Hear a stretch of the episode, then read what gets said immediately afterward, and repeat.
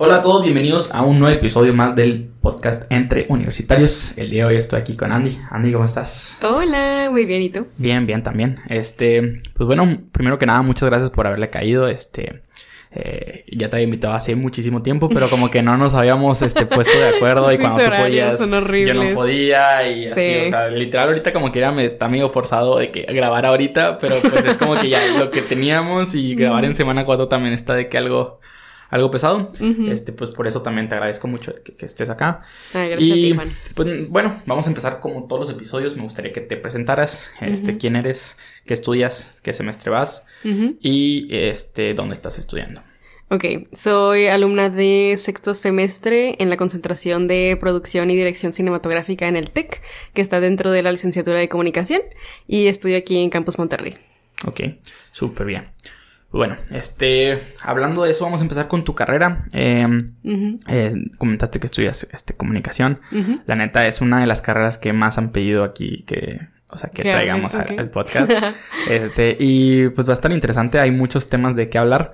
Pero Sí. primero que nada, cuéntame por qué decidiste estudiar eh, comunicación.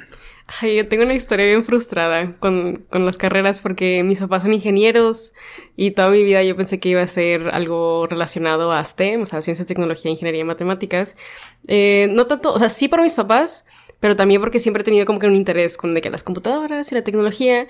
Y durante mi tiempo en prepa estuve en un equipo de robótica, que de hecho otra invitada que también estuvo aquí, Jess, Está eh, ajá, está en la misma competencia de robótica, la de First.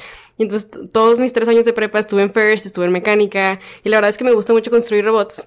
Pero estando ahí en el equipo también me di cuenta que me gustaba mucho, o sea, la idea de, de construir robots y que las personas vieran a mujeres construyendo robots y siendo mecánicas, ¿no?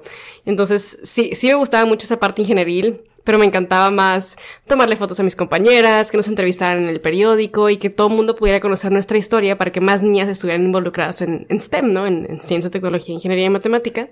Y entonces cuando yo estaba decidiendo carrera, o sea, como que ya ves que en la página del TEC te preguntan, ¿no? De que, ¿cuál, a qué, cómo se dice? Avenida. Avenida Vas, exacto. O sea, pero mi primer instinto, o sea, fue picarle estudios creativos. O sea, siempre, o sea, te digo, siempre me he tenido, he tenido interés por las computadoras y pues me la pasaba diseñando, editando mis videos y haciendo todo tipo de cosas en la compu. Eh, entonces como que mi primer instinto, aunque ya iba yo encaminada a ingeniería en algo, mi primer instinto fue estudios creativos y fue así como que descubrí que mi pasión de contar historias a través de fotos, porque yo soy una persona sumamente visual, o sea, no me pongas a escribir algo porque no va a salir bien. Eh, sí, descubrí que la pasión, de mi pasión por contar historias iba a ser como que algo rentable, ¿no? Y que sí se podía estudiar. Y obviamente me tardé años en que mis papás de que aceptaran que estoy estudiando comunicación, o sea, cada rato me preguntaban de que, ¿y qué estás estudiando? Y yo de que, mamá, por favor, ya te ¿De que dije. ¿Estás segura? ¿Estás segura? Y yo de que, "Eh, sí. Em, pero sí, fue que ya, o sea, ya estando en la carrera se dieron cuenta de todos los proyectos que hacemos y que es una carrera, pues básicamente todas las empresas del mundo necesitan a alguien de comunicación y todas las organizaciones y todos los movimientos. Entonces, como que poco a poco he hecho las paces en mi interior con de que, ok, no estudio ninguna ingeniería, está bien, pero al menos me gusta lo que hago. Y pues mis papás también han hecho la- las paces con eso.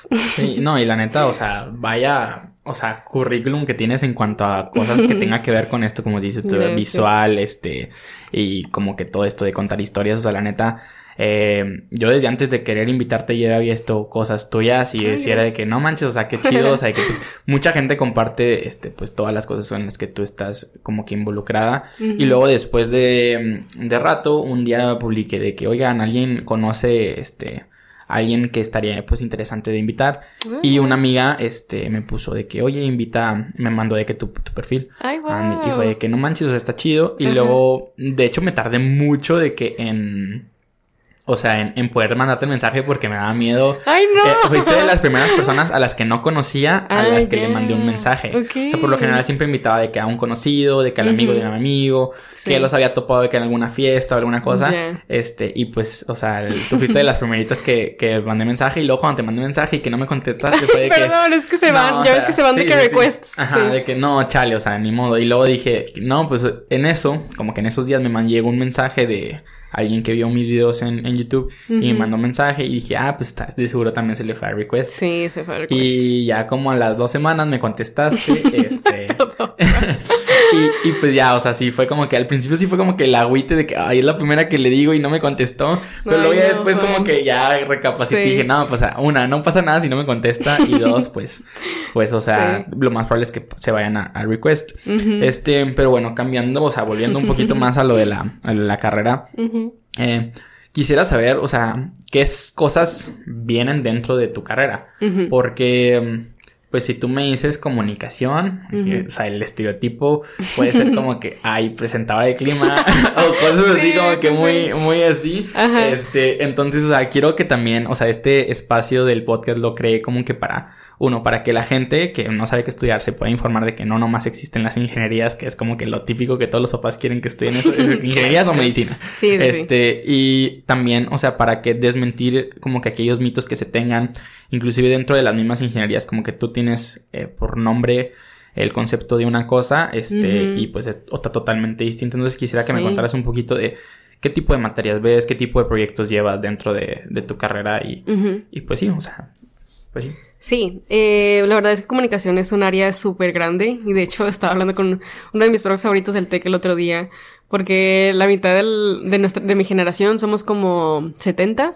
La mitad es, va por el área de comunicación estratégica, que es como que comunicación corporativa, de que dentro de empresas, comunicación interna, externa o así. Y la otra mitad es cine. Entonces, mi, mi, profe está como muy eh, convencido de que en el TEC debería haber otra carrera, que es de que licenciatura en cinematografía, porque sí está medio random, o sea, empiezas, o sea, empezamos todos en estudios creativos y vemos eh, pues todas las carreras de diseño industrial, comunicación, eh, educación, eh, algunos arquitectura, arquitectura, sí, arquitectura, o sea, llevamos todo este folclore de materias, incluyendo eh, que estudios culturales, eh, semiótica, como que historia de México, o sea, como que todas esas materias Después de, que hay las muchos tópicos de su área, o sea, cuando en el tercer semestre que puede llevar un tópico, hay muchísimos tópicos que pueden puedes llevar Y ahorita me arrepiento de no haber llevado uno. foto, hubiera llevado sí, foto. Sí, o sea, ahorita, o sea, es que en ese momento pues no hacía nada relacionado con nada de esto y ahorita sí ves que, ay, no manches, hubiera estado genial de que haber, haber llevado uno de esos. De hecho, la gente de producción musical también llevamos algo de eso. Sí, sí, sí. Y pues, pues sí, o sea, o sea, pues bueno, o sea, continúa así contándonos ya de, o sea, eso es como que el tronco común, todo el el, mezcladito así de que el paquetaxo de todo.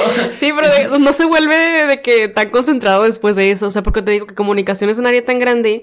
Entonces ya llegamos a tercer semestre eh, y empiezas a llevar de que en cada semestre un bloque de cine, un bloque de investigación, porque al TEC le encanta investigar cosas, entonces, no entonces no fuera el TEC, entonces llevamos materias de investigación cualitativa, cuantitativa, bloques de comunicación estratégica, y lo bueno es de que, pues ahora con el modelo TEC 21, esto va a ser un comercial del modelo TEC 21, tenemos clientes, o formadores a los que les hacemos la chamba, ¿no? Entonces, o sea, sí es un poco de, de que trabajo no remunerado, pero sí te da como que un, una perspectiva de dentro del mundo real, cómo quiere una empresa que le comuniques tal producto o incluso trabajamos con una empresa mexicana que se llama Mexi Market y entonces eh, teníamos que hacerles un rediseño de la página web o algo así y nos, nos dieron como que todas las métricas de su página web pues, y pues nunca habíamos tenido como que acceso a ese tipo de recursos.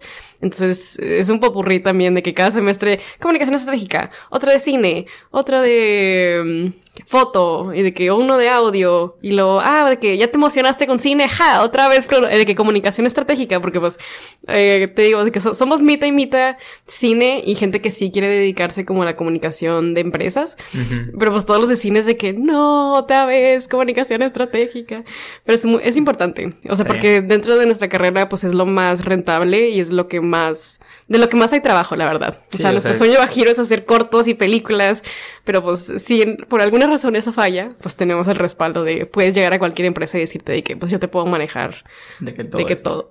sí. sí, sí, sí. Y la neta, o sea, con esto, como dices, del modelo Tech 21, tener socios formadores, la neta, está súper padre porque de alguna manera estamos haciendo como hasta cierto punto como prácticas en la cual, o sea, tienes una experiencia bien distinta que a lo mejor otras universidades no llegan a tener. Este, y por eso también en otras universidades tienes como que este semestre de que a fuerza tienes que hacer prácticas y ahora acá pues ya es como que opcional, ya en tu semestre tech pues, tú decides si haces prácticas, si no, si, te vas de intercambio. ajá, si te vas de intercambio, si haces concentraciones. Em, y, y pues sí, o sea, la neta está padre eso y a la vez es como que pues te das cuenta también si qué es lo tuyo, qué no es lo tuyo y, ya puedes ir como que descartando cosas. Igual yo, este, en ingeniería industrial, pues hay, hay materias que igual, así como tú dices de que, ay, eso no me gusta.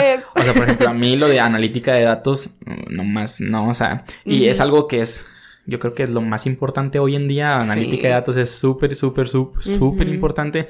Pero la neta, a mí nomás no me pasa. O sea, no soy malo en eso. Este, pero sinceramente no, no, me llama, o sea, no me llena, no me gusta, no me entretiene, me aburre. Este, y supongo que a ti también te debe pasar de que algo, algo parecido. Sí, es, que no, no es que sea, o sea, no es que comunicación estratégica sea aburrida en cualquier sentido, solo que para mí pues obviamente lo que hace que mi corazón brinque es hacer películas. Entonces cuando me pones a escribir un reporte de cómo esta empresa puede expandir su mercado y etcétera, etcétera, pues tampoco es que, que me encante, ¿no? Pero pues siento que sí vamos a salir, o sea, esta generación particularmente va a salir como que con demasiadas competencias, por así decirlo. Ya sé que es súper lenguaje tech, pero con muchísimas herramientas para, ok, de que a lo mejor produces tu cortometraje, de que está genial y tienes que aventarlo al mundo y que la gente lo vea, ¿no? Y pues para eso necesitas eh, elaborar una estrategia de comunicación. Entonces, tanto para de que prensa como redes sociales, etcétera. Y pues, quieras o no, de que todas esas materias que no nos encantaron, pues nos van a servir. Sí, o sea, y realmente no nada más como tú dices, de que para eso, sino es como que tu backup, tu plan de, bueno, ok, si no la arme con esto, si mi sueño no se arma. Y sí, o sea, yo creo que todos tenemos como que, todas las carreras tienen como que ese sueño, ese, como que ese top de cosas de que, ah, ¿sabes qué? Yo estoy estudiando por si se arma todo, estar ahí, y si no, como quiera todo esto de acá, pues sí me gusta, sí lo puedo hacer.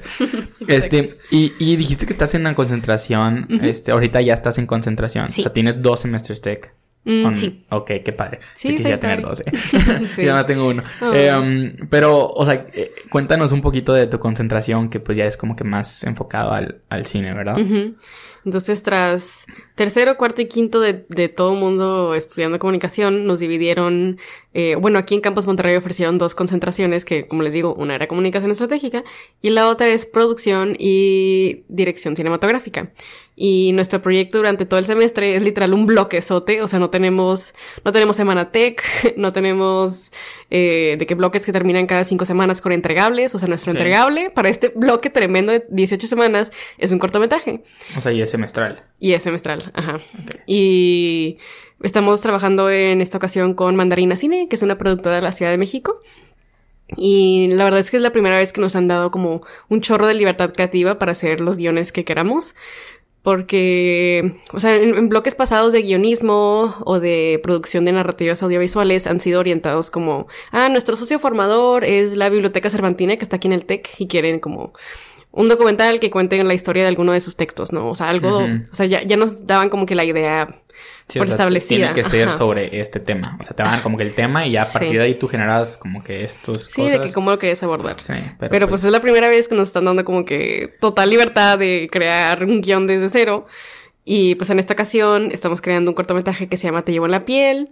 Es como que un coming of age drama con tintes de horror, porque se trata sobre una amiga que pierde a su mejor amiga. Digo, una chica adolescente que pierde a su mejor amiga.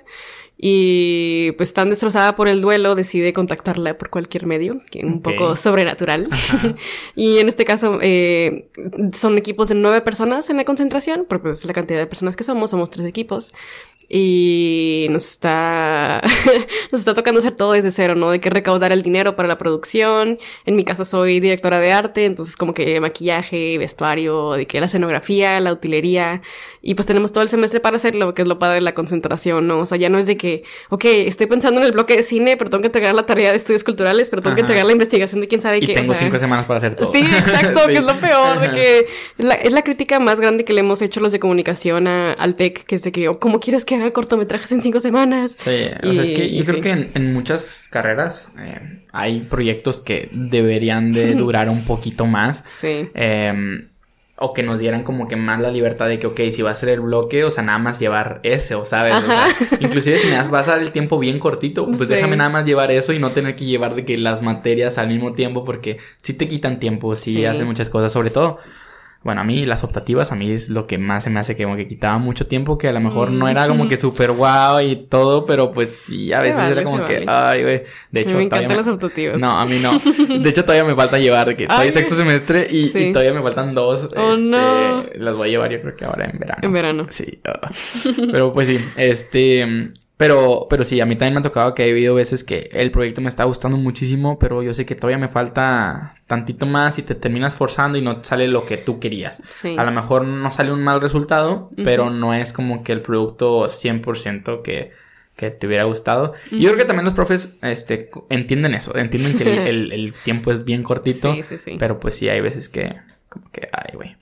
Eh, ¿Y de qué se, o sea, tu concentración es básicamente eso? O sea, ¿no tuviste otra opción de concentración así como que, ay, me puedo ir a negocios, me puedo ir acá a ah. otros lados? Porque, por ejemplo, yo, este, sí, o sea, tengo las concentraciones de negocios y las concentraciones de ingeniería, pues ah. básicamente libres para, para, sí, porque industrial es una mezcla de los sí. sí. este, entonces pues tengo como que muchas competencias que hice, eh, pues competencias, competencias tech, ¿sabes? Este, de, de negocios, porque hago muchas materias como que estadística, costos y estos, ah, este tipo de cosas. Y se me abrieron todas esas. Pero no sé ah. tú, porque como es un más cerrado, más específico la carrera, no sé si también se abren más concentraciones para, para ustedes? Sí, se abrieron varias. Eh, a mí la verdad me gusta mucho la comunidad de estudios creativos porque somos relativamente pocos y como que todos los que estamos ahí queremos estar ahí. Entonces eh, se abrieron... Eh, no recuerdo si... O sea, no me recuerdo los requisitos para todas las concentraciones, pero sé que hay gente de comunicación ahorita que se pasó a la concentración de la gente que estudia educación, que creo que es como que era como aprendizaje ay, no sé, algo así de aprendizaje, pues de la, de la carrera de educación. También tengo otro amigo que está en la concentración de industria editorial, de la gente de letras. Em, creo que no se podía pasar, eh, pasarse a la, a la, concentración de los de producción musical, que era como... Eh, de hecho, sí, era algo relacionado a cine, de que producción musical para cine o algo así, literal, tal cual se llamaba así. Y sí hay gente en mi carrera que está interesado en eso, pero creo que porque no habíamos llevado de que materias de los de... Sí, o sea, como que no tenías como que las competencias necesarias, o sea, como que los prerequisitos. Sí, exacto, los De hecho, acá eh, está, bien raro porque, por ejemplo, en, en ingeniería hay algunas este, concentraciones que sí se abren para, para mí, pero al momento de que yo fui a preguntar como que, oye, este, ¿qué necesito? ¿Qué? Me dijeron de qué es, ¿qué estudias ya? Ingeniería industrial. Y me dijeron, ah, pues es que sí está abierta para ustedes, pero la neta es que no la van a armar si nada más entran así. O sea, hay muchos conocimientos que pues no han llevado. O sea, en teoría sí cumples con las competencias, pero tú las vistes enfocadas en otra cosa, entonces se te acreditan, pero al mismo tiempo no tienen las habilidades. Una cosa es como que la competencia y otra cosa es la habilidad. Ajá. Y yo fue como que, ok, entonces aquí estamos teniendo un problema, este, como que en el tech de que, ok, sí tengo la competencia, pero no tengo la habilidad, o sea, ¿cómo está eso? Y igual, o sea, ellos para otras, este, concentraciones, pues es, es igual, pero, pero pues sí fue como que, ok, eso, entonces ya lo que yo estaba interesado, pues ya no puedo entrar porque tenía que tomar un curso en verano para poder llevarla. Y era como que, pues no, o sea, no pienso pagar otra materia extra nada más para poder llevar esa concentración. Sí, por sí está bien caro acá el asunto. Em, de hecho, también otro problema de las concentraciones, porque sí fue un, un show en mi, en mi carrera, porque en la página del tech, de que tech.mx, en la página de comunicación viene que hay concentraciones de que en eh, artes escénicas, que es de que para todos esos morritos de teatro de, de mi carrera, eh, como que organizar producciones de teatro, etcétera, y no se abrió. Todo el mundo estaba furioso de que cómo es posible, de que por qué la ponen en la página si no la van a abrir. Y luego aparte también se abren concentraciones interesantes en otras partes del país, pero pues no les van a dejar irse, no sé, de que la Ciudad de México, de que cuatro meses, o sea, de aquí a que arreglen su... Ajá, y, luego a veces siente que lo dicen con poco tiempo, o sea, para como que organizar tu semestre está difícil, entonces sí hay gente que está enojada porque las concentraciones que vienen en la página no, es, no están abiertas todos los semestres todo el tiempo. Sí, igual acá, acá pasó bien similar. O sea, al principio a mí me parecían que nada más iba a tener tres concentraciones. Fue como, pues bueno, o sea, yo ya tenía, o sea, cuál de esas tres quería. Ahorita ni me acuerdo cuál era. Este, pero ya sabía cuál de esas tres iba a escoger. Y resulta que ninguna de esas tres está, pero tenemos otras 20 para escoger. Es como que, como de tres pasamos a 20 y esas tres no están? Sí. Y es como, ok, está muy chido porque la neta yo me quería enfocar más algo de negocios, de finanzas, y se abrió una de esas eh, con posibilidad para los industriales de poder entrar. Entonces, pues yo aprovecho esa oportunidad para poder meterme. Pero, o sea, yo sí sé de mucha gente que se enojó. Y inclusive yo estoy enojado porque a esa concentración específica hay súper poquitos lugares. Y es como que yo digo, si hay demasiada demanda, ¿por qué no abres otro grupo más? O sea, ¿cuál es el problema? ¿No te ha pasado que hacen peticiones de que petición para que abran la concentración de tal aquí? No, no o sea, no, pero... pues mucha gente de comunicación. no, acá, o sea, al principio había peticiones de que para quitar Tech 21, no sé si te ah, acuerdas. sí, me acuerdo. Sí, ya sé. No, pero, pero no, nunca me ha tocado de que hagan una petición para, para ese tipo de cosas. Este, me ha tocado que amigos han tenido que llevar materias de que en otros campus, o sea, cuando, bueno, antes que estábamos en, línea, se aprovechaban también eso. Y ahorita hay muchas concentraciones en otros lados del país que, o sea, no entiendo por qué no están aquí en Monterrey. Si se supone que Monterrey es como que el campus principal, o sea, debería de tener, de tener aquí todas las concentraciones posibles. Y pues no sé, está medio extraño. Y, y en el segundo semestre de tu semestre tech, que, o sea, también puedes llevar otra concentración. Puedes llevar otra concentración. Igual, o sea, estancia profesional, o sea, de qué prácticas o intercambio. Y yo me voy a ir a intercambio. Ah, qué chido, ¿a dónde te vas a ir? A París. No manches, qué chido. sí, estar padre. Qué padrísimo, no manches. No, sí, yo, yo me quería ir de intercambio, pero a la mejor hora no hice el examen de inglés, la neta. o sea, ese fue mi problema. Yo, yo no sufrí mucho porque el TOEFL en línea de que en mi compu de que justo abrí el examen y dijo, me dijo el TOEFL de que estás haciendo trampa y se pagó no y no me regresaron mi dinero, entonces te entiendo, es un río, lío yo, yo, a mí me daba miedo, muchísimo miedo de que presentarlo y no pasarlo. Ah, y de hecho todavía no lo presento. Pero, o sea, eh, eh, por ese miedo de presentarlo y no pasarlo, se me fue haciendo como que más tiempo, más tiempo, más mm, tiempo. Y, ya cuando dije que no, ya lo voy a hacer, ya fue de que, pues ya para qué lo hago si no va a llegar a tiempo el resultado para poder ah, aplicar. Iba a irme a la ronda de FIFO y ya fuera como que, ah, o sea, todas las opciones ya lo que, ajá, sí. Entonces ya como que dije, no, pues ya después lo hago con más calmita, seguro de que sí lo voy a pasar. eh, requisito de graduación. Sí, ya sé. Entonces por eso por eso dije, no, pues no vaya a ser. Mejor para no gastar doble, para no tener como que ese estrés. Y, y pues sí. Y bueno, ahora pasando con un tema muy interesante, algo que no conocí nunca, he conocido a alguien o he sabido de alguien que este, tenga como que este título, no sé si sea un título, pero que eres como representante de Nat Geo. Este, cuéntanos un poquito, no sé si puedas contarnos de que cómo llegaste a, ese, o sea, a conseguir eso, te buscaron, tú lo buscaste, aplicaste, eh, ¿cómo, ¿cómo, llegaste a eso y qué, qué trata este, o sea, está como... El nombramiento. Ajá, sí. pues un poco de contexto, desde hace eh, dos años trabajo con la Fundación de las Naciones Unidas en una iniciativa que se llama Girl Up, que es una iniciativa de desarrollo de liderazgo para chicas, eh, adolescentes, jóvenes.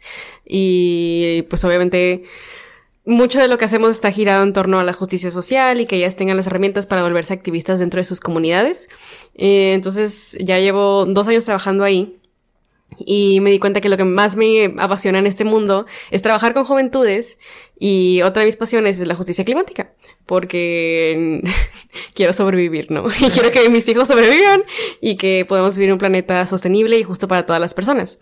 Y entonces, eh, en agosto del año pasado, eh, justo el hecho de que estoy en Girl Up me da acceso como que a muchas oportunidades y personas que cada rato como que te recomiendan convocatorias y así, porque pues es gente igual apasionada que tú, morritos de todo el mundo, que quieren el bien para todo el mundo, entonces nos estamos compartiendo convocatorias a cada rato. Y me llegó en, en agosto una convocatoria para el programa este de National Geographic, que yo ni sabía que existía, eh, que se llama Young Explorers o Jóvenes Exploradores y lo que hacías era postular un proyecto para que ellos te dieran financiamiento y junto con ese financiamiento viene el título de ser Young Explorer. Porque los, los explorers, explorers que me caga decir esa palabra porque siempre me sale mal. los explorers. Sí, eh, sí los, o sea, los explorers de verdad, o sea, los adultos explorers que no tienen, no tienen el Young enfrente de eso, son la gente que se va de que al Amazonas y de que a grabar películas y a la Antártida, etcétera. Pero los Young Explorers sí son, o sea, o sea, en general, jóvenes que quieren hacer proyectos en sus comunidades. No necesariamente tiene que ser lo típico que te imaginas cuando escuchas Nat Geo, ¿no? De que fotografiar jaguares en la selva. Eh, y en mi caso, apliqué con un proyecto que Ya salió, por cierto, que es un espacio de formación en cine documental para chicas. O sea, como que sí mezclando un poco de que todo el trabajo y toda la pasión que siento por, por movimientos eh, juveniles con lo que he desarrollado con Girl Up, eh, mi pasión por la justicia climática y pues eso va mucho en línea con los objetivos de Nat Geo de conservar y proteger las bellezas de nuestro planeta. Y fue un proceso de selección súper arduo y súper largo y yo no pensé que fuera a ganar, la verdad. Eh, entonces, bueno, le estaba contando que esta convocatoria que me llegó en agosto, pues yo apliqué con, o sea, la primera fase de la convocatoria era más bien como, ¿quién eres tú? porque, ¿Por qué te deberíamos confiar nuestro dinero, no? Entonces ahí como que postulas como persona y como que una, con una vaga idea de lo que quisieras que fuera tu proyecto. Entonces ahí fue donde puse yo como que la primera piedra de que a mí me gustaría que era un espacio donde las chicas puedan desarrollar sus habilidades de storytelling, pues todo para el bien común, ¿no? De que el, el, moro, el catchphrase del programa es como que cambiar el mundo una historia a la vez, ¿no? Y pues apliqué en agosto y en la convocatoria decíamos de que decía, damos resultados el primero de octubre. Entonces llega el primero de octubre y no recibo nada y yo, no. O sea, ya me había hecho la idea de que, ok, no pasé X. O sea, que probablemente aplicaron de que 500 personas, no tengo idea. O sea, ¿y era para México? ¿Era para Ah, era para el mundo. Ok, para el mundo mundial. Sí. Y entonces en octubre, primero de octubre no había llegado nada. Entonces dije, ya, X, ya me había rendido de que ya lo había. O sea, pero sí lo, tenías de que bien presente. O sea, no fue como que, ah, se te llegó a olvidar que, ah. O sea, porque a mí me ha pasado de que aplico a cosas y se me, olvida, que había aplicado. hasta que de repente me llega el correo de que, ah, caray, sí es cierto, ya había aplicado a eso. O sea, sí lo tenía presente porque justo llegó el 1 de octubre y yo estaba esperando el correo. Y, y no decía nada, pero como, o sea, ya empezó pasar los días de octubre y como que ya me había hecho la idea de que no iba a pasar, ¿no? Pero como que por ahí del 15-20 de octubre, entre esas fechas, me llega de que, ah, pasaste a la siguiente ronda. Y yo, ¿qué? O sea, pensé que ya me habían descalificado porque no me habían dicho nada el primero de octubre. Y ahí fue cuando ya te pedían de que llena este formulario de 20 páginas, eh, especificando de que tu presupuesto y de que quiénes van a ser involucrados en el proyecto y por qué es importante y por qué deberíamos confiarte el dinero, etcétera, etcétera. Y nos dieron un mes para hacer eso. Entonces, o sea, creo que lo abrieron así, de que tenías que entregarlo de que el 7 de noviembre, algo así, por entonces, obviamente me puse a hacerlo un día antes porque así soy yo. y ya lo entregué. Que... Porque hashtag a los del tech nos gusta vivir al límite. Exacto. Y ya lo mandé. o sea, no estaba tan segura cuánta gente había pasado a la segunda ronda. Entonces, como de que, o sea, tenía esta idea de que, ok, me hicieron llenar un formulario de 20 páginas y de que lo llené y está perfecto y lo amo. Pero de que, o sea, poco pondrían de que a más personas a llenar esto si no realmente les interesara el proyecto, ¿no? Y entonces el primero de diciembre, ahora sí respetaron su promesa de avisarnos el primero de diciembre, me llega el correo, yo muy feliz de que me iban a dar los eh, 10 mil dólares para el proyecto y que justo con ese financiamiento viene como que el privilegio de ser parte de la comunidad Nagio y nos dan este nombramiento de joven explorador, explorador, exploradora. Y pues sí, eso es lo que estoy trabajando ahorita en el, en el proyecto en el, que me confiaron el dinero y que tengo que sacar adelante. Súper bien, ¿no? O sea, está súper padre. Es. O sea, sí es algo como que una en un millón. O sea, te digo, o sea, cuando yo creo que nunca voy a volver a conocer a alguien que, que llega a esto. Y ojalá que sí, o sea, ojalá sí, que. ojalá que haya o sea, que más gente, o sea, una este, se anime al ver que, pues, es posible. Sí, sí Dos, este, que seas como que esta inspiración de que, güey, si yo pude, pues tú también. o sea, ármate una idea, ármate un proyecto. O sea, porque no nomás es de que, ay, yo quiero ser Young Explorer. O sea, no, o sea, conlleva de que todo este trabajo, de que para que realmente, como dices, de que crean que tú vales la pena, que tu proyecto está chido, que puedes como que otorgarle cierta pues es que realmente, o sea, también es como que una marca, o sea, es, como que estás poniendo el nombre de Nat Geo en un proyecto de que de tal magnitud, o sea, pues la neta sí está chido. Y justo que fue ayer, hoy, este ya fue cuando ya lanzaste como que todo el, el asunto ahorita que te estaba stalkeando para ver qué te iba a preguntar. sí. Este, vi que tenías de que chorros de stories de que todo el mundo compartiendo sí, mis amistades compartiendo. Súper padre. Este, no sé si nos quieras contar como que también un poquito más de qué es lo que se necesita para el proyecto que qué estás haciendo, o sea, específicamente como que tú, con quién, no sé si te asociaste con más gente, cómo, cómo está como que todo el, el, contexto del proyecto y pues, pues sí. Sí. Eh, pues el proyecto se llama Girl Up México Storytelling Lab. Es un laboratorio de historias para que las chicas puedan eh, desarrollar habilidades de storytelling, que en Girl Up consideramos que son habilidades de liderazgo. Eh, yo desde mi aplicación de, de National Geographic sabía que, que, quería hacerlo en asociación con, con Girl Up México, que es donde he trabajado los últimos dos años. eh, más, o sea, aparte de todos los como recursos así de contaduría ilegal que ofrecen, obviamente, siento que es una red de apoyo muy bonita y todas las chicas que he conocido de Girl Up son súper intentas, súper apasionadas, entonces obviamente creía que esta oportunidad también, eh, o sea, está abierta para todo el público, pero que, que sí llegara a ellas, ¿no? Porque siento que ya, ya nos hacía falta como que un proyecto eh, de storytelling aquí en la región. O sea, porque hemos hecho muchos proyectos de deportes, muchos proyectos de mujeres en la ciencia. Y yo sentía que había una necesidad muy grande de, de, de que las chicas aprendieran a contar historias. Y uh -huh. pues en mi caso, como yo quiero ser documentalista, dedicarme al cine documental, quería que otras personas también tu tuvieran la oportunidad de hacerlo, ¿no? Y entonces el laboratorio es un programa intensivo de tres meses que se va a llevar a cabo de junio a agosto. Y las chicas van a tener la oportunidad de aprender sobre el cine documental de manos con expertas, cineastas experimentadas aquí mexicanas, porque pues aparte de que obviamente les van a... Eh, transmitir todos los aspectos técnicos y creativos de contar una historia, ser éticos al momento de estar contando una historia, porque el documental tiene esta particularidad, son historias reales, personas reales, y no puedes llegar a, una, a cualquier comunidad a decir, hola, vengo a grabarte, ¿no? Uh -huh. Entonces van a, van a abordar todo eso, pero también es muy importante recalcar que pues van a tener estos como contacto directo con personas que van a ser sus mentoras, ¿no? Uh -huh. Y especialmente en una industria que está dominada por hombres, el cine, es muy importante tener esos referentes y tener como que esta mentoría y tener este acompañamiento y sentirte segura al momento de que estés aprendiendo algo, ¿no? Porque pues llegas a lo mejor y, o sea, en, en mi generación de, de, comunicación tenemos la fortuna de ser la mayoría mujeres, eh, pero a lo mejor puedes llegar en otras escuelas de cine del país y llegas y eres la única mujer estudiando ahí cine, cinematografía, ¿no? O de que uh -huh. la única mujer estudiando dirección o guion. Entonces, tener estos espacios seguros donde puedas conversar tanto sobre tu proyecto como tus sentimientos, pues es, es muy importante. Entonces, aquí en Girl Up nos, nos enorgullece bastante que nuestras eh, miembros y nuestras participantes siempre han sentido que los espacios que generamos son espacios donde ellas se sienten cómodas, se sienten eh, inspiradas a generar sus propias ideas eh, y generar más confianza en sí mismas. Creo que eso es lo que más hace falta. Sí, sí, la neta, pues sí, o sea, está súper padre eso que estás haciendo. Y este, más sobre la convocatoria vi que era como que para 15 a 20 años. Uh -huh, este, sí. hay un cupo límite, este, o uh -huh. es de que súper abierto para quien quiera, uh -huh. o cómo está como que. Pues nuestra programación está abierta principalmente a adolescentes y jóvenes, porque ese es el enfoque de Girl Up, pero eh, está abierta a cualquier chica entre 15 y 20 años que viva en México.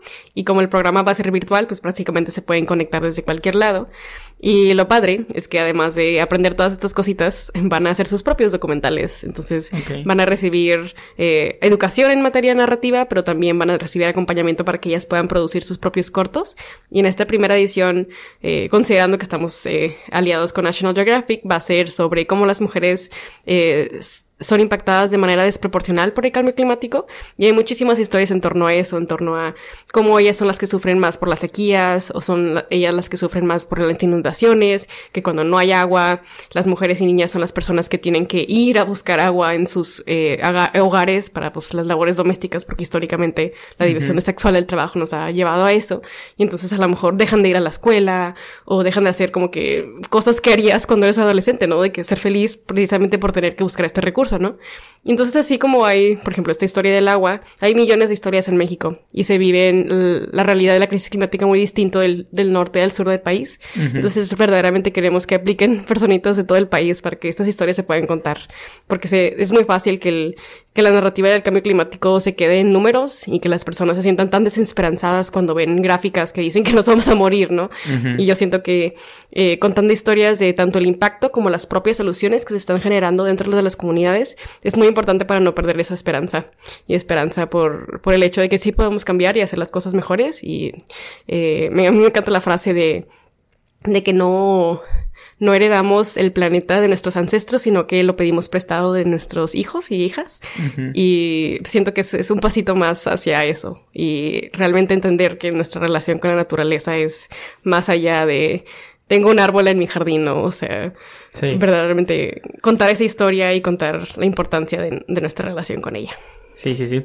Pues, o sea, qué padre. Este, y otra cosa que te quería preguntar con, con respecto a este proyecto que me acaba de surgir, o sea, realmente como que dije, pues bueno, si van a hacer como que el documental y todo esto, ¿se les va a proporcionar como que algún equipo o va a haber como que alguien que les esté apoyando, este, pues para grabar y todo eso? O sea, porque, o sea, obviamente, o sea, eh, o sea, ahorita que, que yo estoy como que dentro del mundo de que, que creo contenido y eso me doy cuenta que, ok, el equipo sí es algo pues realmente importante porque le da como que ese esa calidad, o sea, la historia puede estar genial y obviamente la historia siempre gana, yo sí considero que la historia gana en cuanto a o sea, la calidad del contenido, pero este también pues las calidades sí afectan mucho, se les va a proporcionar como que equipo este y y todo este tipo de cosas? ¿O, pues por ahorita el, único requisito es que además de tener pues, conexión, o sea, acceso a una, computadora con acceso al Internet, eh, el único requisito por ahora es eh, tener o ya sea smartphone con cámara o una cámara como tal.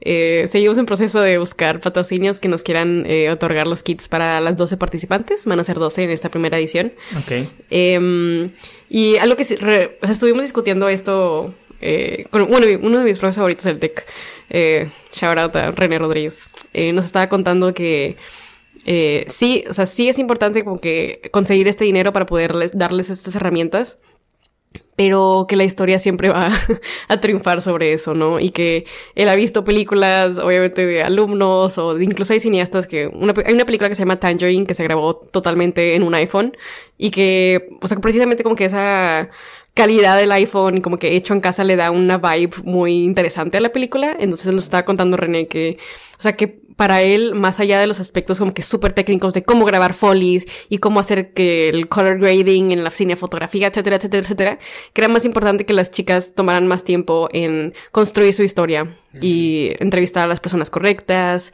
Eh, claro que no van a poder ellas hacer de que cámara, sonido y de que dirección y hacer las preguntas al mismo tiempo, ¿no? Entonces mucho de lo que vamos a motivar es de que, de que pregúntale a tu mamá si te quiere ayudar o de que a tus amigas, ajá, armate tu equipo en tu comunidad, eh, porque pues la verdad es que lo más bonito del cine es que es un trabajo sumamente colaborativo, o sea, cero puedes hacer una película tú solo o tú sola, entonces sí va a ser un poco de de de que utilicen los recursos que tengan. Pero.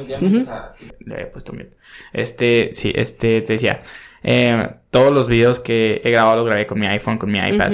O sea, y ya después si te vas invirtiendo en más cosas, o sea, te das cuenta que, por ejemplo, con una aplicación diferente para grabar, este, puedes hacer de que mil y un cosas distintas que con la aplicación nativa del iPhone no puedes hacer. O sea, ya es cuando dices de que, pues bueno, o sea, con el iPhone sí puedes hacer muchísimas cosas. O sea, con un smartphone, con que, o sea, la mayoría de los smartphones ya graban de que 1080, que es HD. Con eso ya, es suficiente para hacer mil millones de cosas. Y como te dije, o sea, ahorita y como me estás diciendo ahorita, la historia sí gana.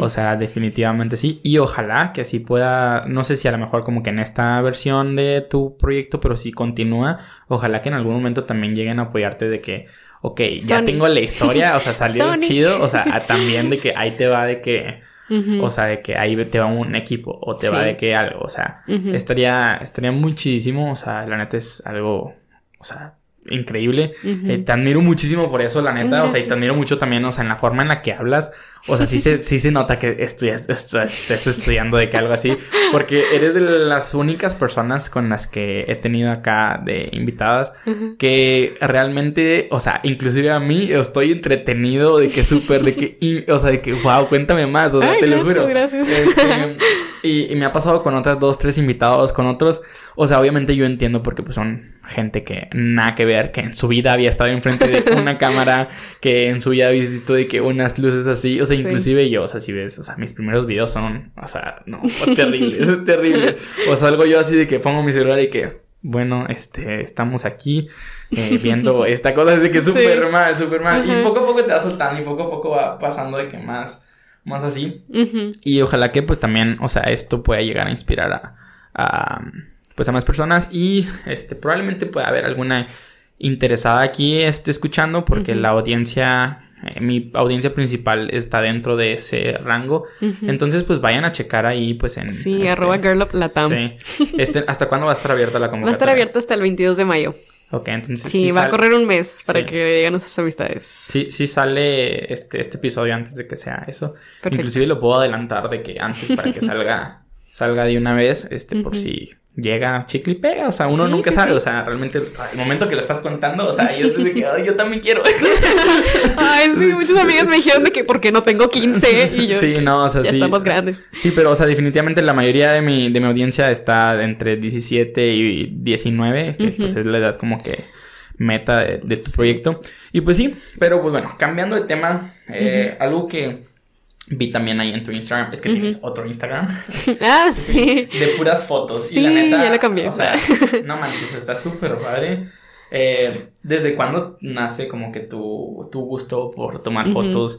Eh, ¿Cómo, este, dónde aprendiste? ¿Aprendiste tu carrera desde antes? ¿Ya habías tomado cursos? O sea, ¿cómo nace esta, estas ganas de tomar fotos? Porque la neta, una, están bien chidas. Gracias. Y dos, no sé si tú también las editas, me imagino que sí. O sea, wow, porque una cosa es también de que tomar la foto y otra cosa es de que editarla perfecta. Inclusive yo las veo y es de que, ¿por qué no se le baja la calidad aquí en Instagram? O sea, que, porque la mayoría de veces cuando tú tomas una foto y la subes se, ve que es súper fea. Ay, me pero en las tuyas, o sea, yo, o sea, sí me imagino que sí se baja, pero se sigue viendo de que es súper bueno. padre. Qué bueno que me dices eso porque me paso horas editando. Sí. O sea, la neta se ven súper, súper, súper, súper padres. Eh, ¿De dónde nace como que todo esto de la foto? Y, y no sé si nos vas a contar de que uno eh, cómo editas las fotos. sí, sí, sí, claro, claro. No, o sea, ¿qué programas usas? ¿Dónde aprendiste? ¿Fue la carrera? ¿Fue tú? O sea, ¿qué curso tomaste? O si es que tomaste algo. O sea, cuéntanos, pues, un poquito de eso. Sí. La verdad, siento que, o sea, toda mi vida me ha interesado lo visual y ahí porque estoy de que enamorada de mi compu y me la he pasado de que 20 años literalmente pegada a la compu. Hay fotos de yo de bebé de que así en la compu de que la página de Barney porque, o sea, siento que todo, o sea, todo lo que sé lo he aprendido de internet la verdad. Y por mucho tiempo, pues prácticamente de que 19 años de mi vida, lo único que usaba yo para tomar fotos era mi teléfono. Y pues tengo la, la oportunidad, gracias a mis padres, de tener un iPhone, entonces no es como que estaba tan mal mi, mi calidad de fotografía, pero sí nunca la había movido de que a la cámara como tal. Y sí, sí, era porque me la prestaban y me la prestaban de que un día para cubrir un evento, ¿no? Entonces siempre he tenido como que referencia a mi iPhone y siento que eso siempre me, me, me, me ha forzado como que a a esforzarme mucho más por la composición, más allá de moverle de que al shutter speed y la apertura y de que el ISO. Entonces como que siento que, o sea, a partir de esta falta de, herramienta profesional, eh, me hizo desarrollar estas habilidades de, composición y siento que es algo, porque también soy diseñadora gráfica. Entonces, eh, la composición siento que es la base de tanto la foto como el diseño y pues en el cine también. Entonces, eh, pues nace a partir de, de, que tengo esta herramienta y que tenía eh, esta camarita y que me encantaba tomarle fotos a los árboles y me encantaba tomar fotos a mis, a mis amistades. Y justo cuando entré a carrera apliqué a un programa del TEC que se llama Storytellers. Ah, eh, y fue ahí donde ya, pues me soltaba la cámara más tiempo, ¿no? Y pues estando en Storytellers, como es un trabajo, me pagan. Entonces por fin pude yo reunir mi dinero, ya compré mi camarita. ¿Cuál compraste? Es, la Sony, eh, Sony Alpha 7 Mark III. Okay. Sí, es la mejor cámara del mundo, se llama Greta, por Greta Gerwig, la directora. Y pues ya fue donde ya me pude adentrar totalmente en este mundo y de que ya como que sentí más confianza de yo poder subir mis fotos, de que ya, ya como post, no tanto como story. Eh, los edito en Lightroom. Eh, que antes, de hecho, antes del programa ¿Tú de Story... licencia? ¿Les da el TEC licencia? Sí. a los de comunicación sí nos da licencia. Es que a nosotros nos la quitaron. O sea, antes también sí. que para todos. Y de repente un día fue que nos mandaron. La economía. que ya no va a haber licencias para todos. Y yo así como que, bro. O sea, de periodo los que sí le estábamos usando, o sea, nosotros sí. le estábamos sacando provecho, pero pues sí, o sea, me tuve que adaptar a, nuevas cosas. Eh, sí. Pagar la licencia está carísimo. Pero es que también, o sea, tengo un cierto boicot con Adobe de que cada rato le sube el precio a sus licencias y sabe que todo, o sea, es el estándar de la industria para todo. Sí, Entonces. Sabe que todo el mundo lo necesita y se puede dar sus lujos de hacerlo, pero a la vez es como que, bro, o sea, a los que vamos empezando en crear contenido, nos estás dando en la madre, o sea, de periodo para estudiantes debería estar todavía más barato. O dar como que una suite de prueba, o sea, como que limitada, pero que nos podamos tener ciertas herramientas que sean como que las más básicas que nos puedan ayudar. O sea, de periodo el seleccionar para quitar un fondo, o sea, algo simple, o sea, que es muy útil, o sea, ese tipo de cosas.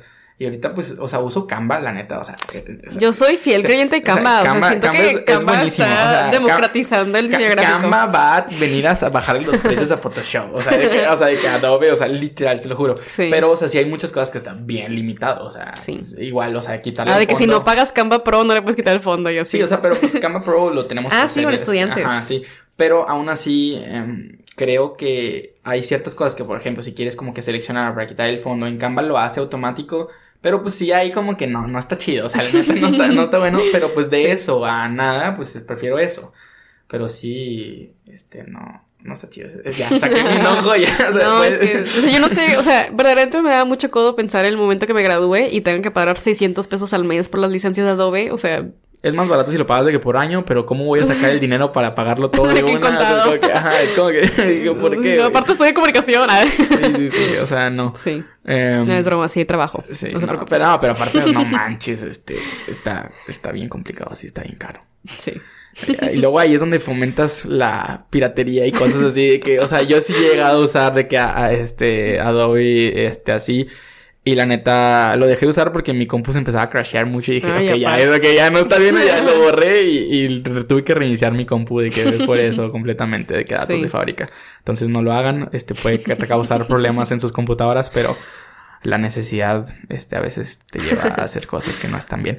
Eh, pero bueno, continuando, este, con tu experiencia como que en la fotografía, empezaste con esto, este iPhone. ¿Con qué iPhone empezaste? O sea, porque eso también es algo como que tú dices de que... Es que yo siempre he tenido, o sea, mi familia somos, soy hija única. entonces, de que, no, no, no, no, no tanto eso, sino que, o sea, mi papá, mi mamá y yo, ¿no? Entonces mi papá compra un iPhone.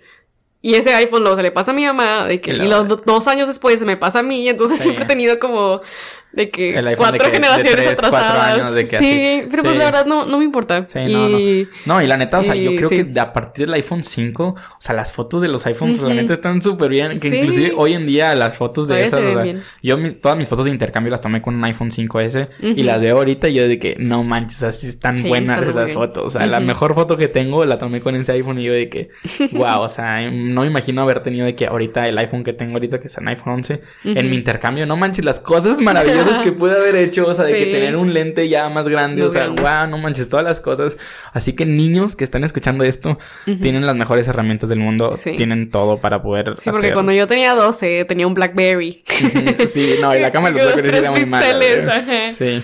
A partir de ya de que tener iPhones y... Sí, cuando se empezaron a ser populares y ya no tan caros, fue ahí cuando mi papá lo compró y los a mi mamá. sí, sí, yo igual, así de que todos los, los gallitos, como le llaman, y que la neta no son gallitos. O sea, estamos de que súper, o sea, en un nivel súper chido como para decir que no. Pero bueno, volviendo ahora sí ya, este...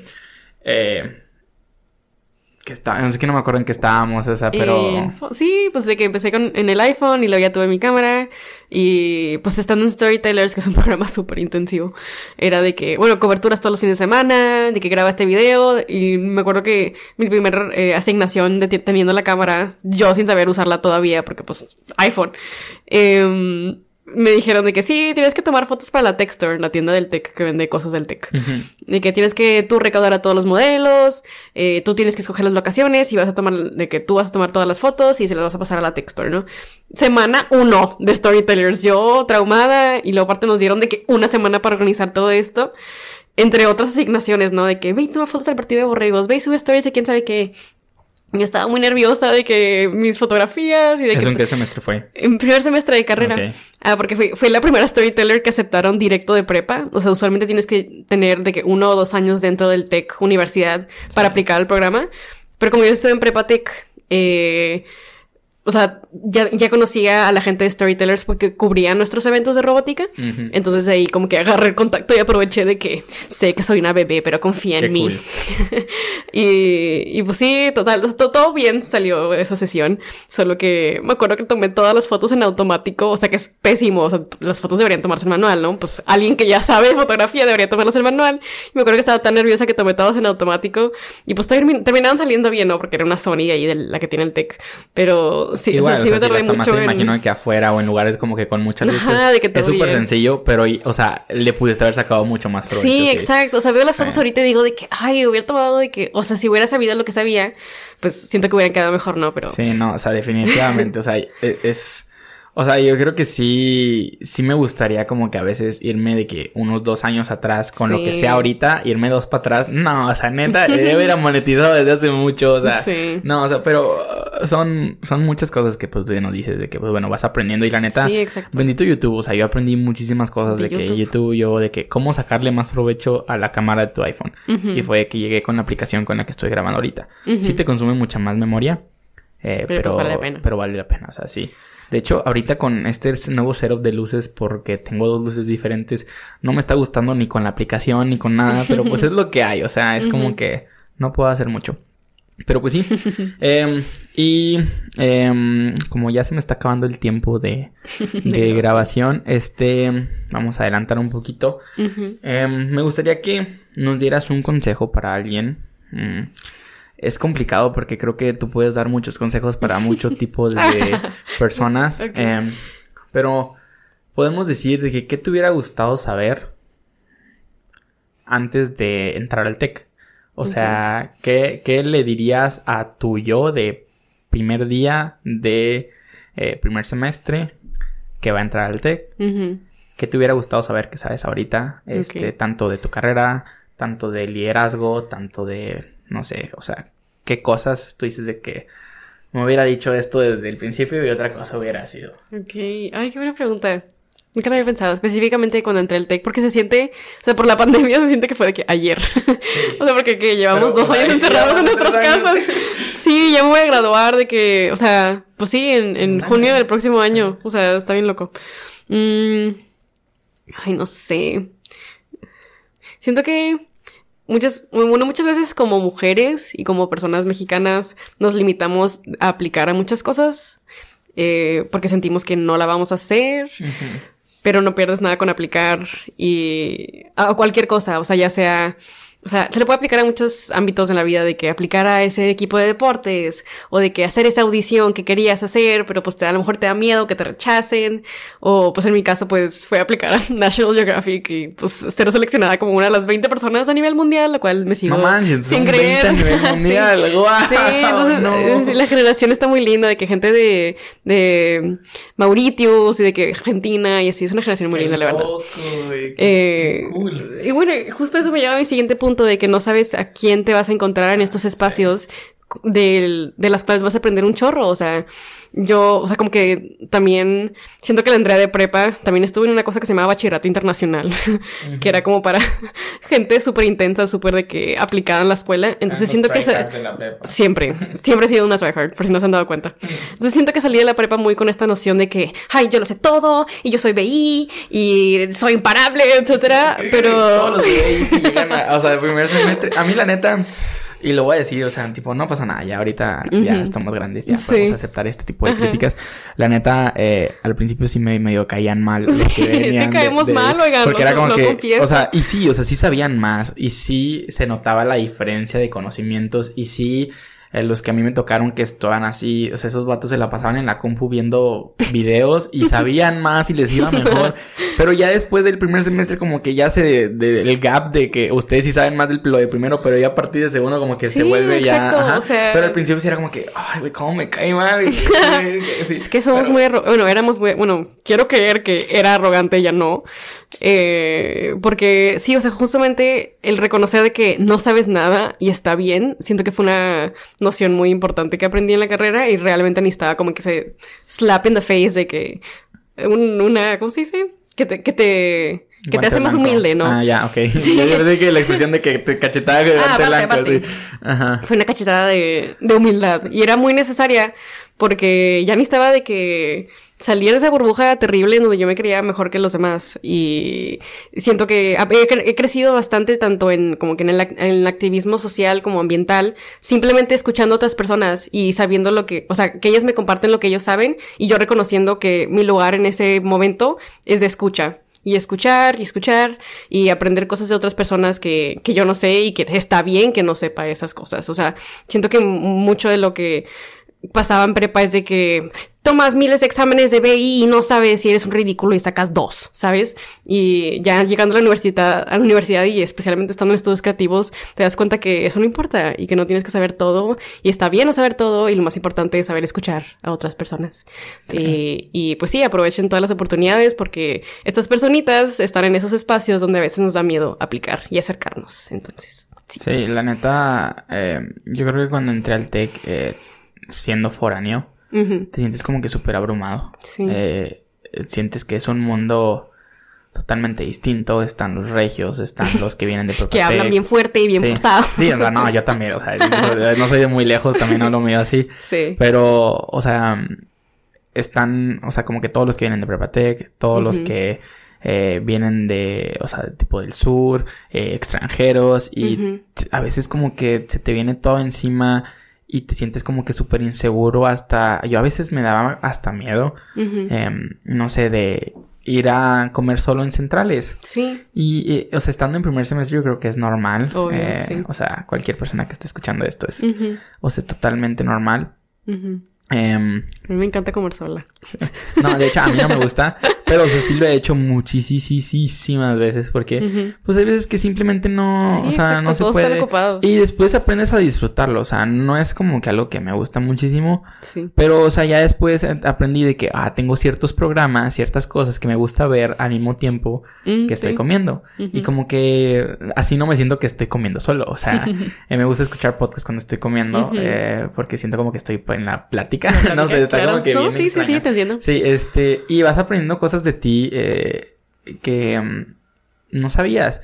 Y el problema es que al momento que estás aprendiendo de ti, eh, se está pasando el tiempo también. Y te terminas de dar cuenta de estas cosas ya cuando ya es como que de cierta manera tarde. Entonces, eh, yo si también pudiera dar un consejo, es como que da ese brinco de salirte de tu zona de confort. Rómpete esa burbuja porque o sea, yo sé que da mucho miedo. O sea, es impresionantemente. o sea, yo la primera vez que subí un video a YouTube, eh, yo estaba de que muertísimo de miedo de que no manches, o sea, ya cualquier persona la puede ver. Y lo era de que, ¿qué van a decir mis amigos? Y sí, o sea, hubo gente que eh, se burlaba de mí, que me decía cosas, inclusive hoy en día todavía hay de que mucho de eso, pero pues te vas dando cuenta también de que, pues, qué gente sí, qué gente no. Pero eso ya es otro, es otro, es otro tema totalmente distinto. Sí. Pero, o sea, el aventarte a, a hacer cosas. O sea, si no funciona, pues no pasa nada. O sea, sí, exacto. estamos. Literalmente a nadie le importa. Sí, de hecho, creo que fue el consejo que dio este Chelo. Eh, de que estamos en la edad de cagarla, güey. sí, exacto. Cágala. Y no pasa nada. Estamos en un jueguito, en un mini mundito que es el tech. Que si es un mini mundito, tenemos nuestro propio senado y nuestro propio este consejo de participación estudiantil que son como el consejo electoral. Y tenemos como que chorros de cosas, asociaciones, sociedades que te representan, que hacen como que cosas por ti.